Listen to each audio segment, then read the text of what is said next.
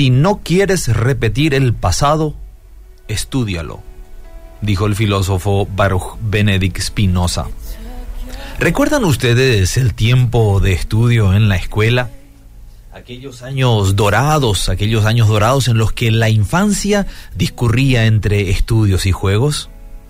¿Recuerdan los intentos de ausentarse del aula para hacer pasar el tiempo en cualquier otra actividad, menos el tener que estar sentados y prestando atención?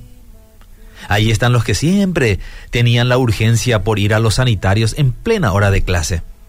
Están los que siempre están dispuestos a buscar cualquier cosa que precise el maestro con tal de pasear un momento por los pasillos.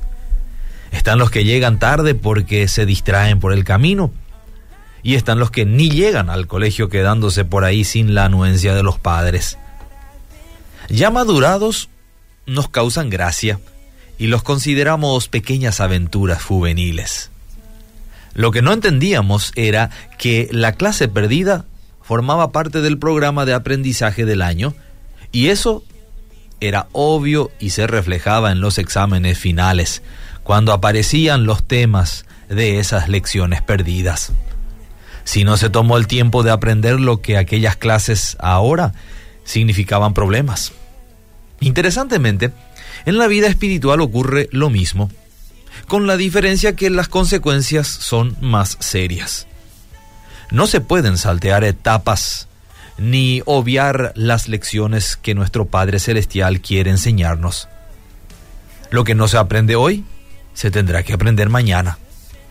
El contexto, las personas, las circunstancias podrán cambiar, pero la lección será la misma.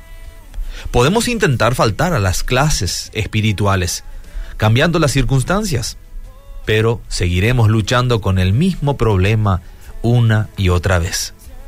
Podemos cambiar hasta de iglesia, pero si no aprendimos la lección, se volverá a repetir.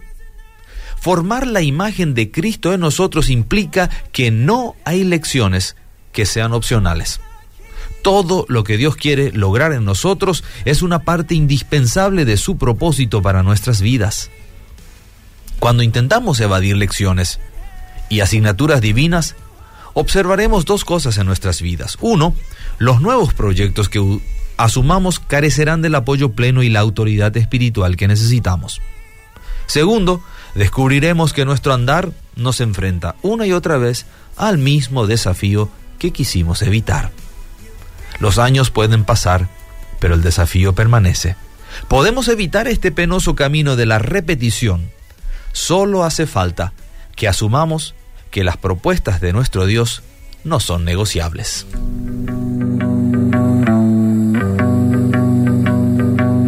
Head down as I punch this clock. The hours roll, they never stop. And I can't ever seem to get ahead. Right. Straight and narrows getting tight. Don't know how much longer I can stand.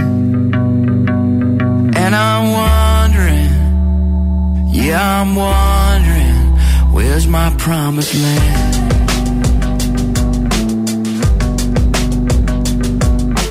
Out here on this desert road, it's hot as fire,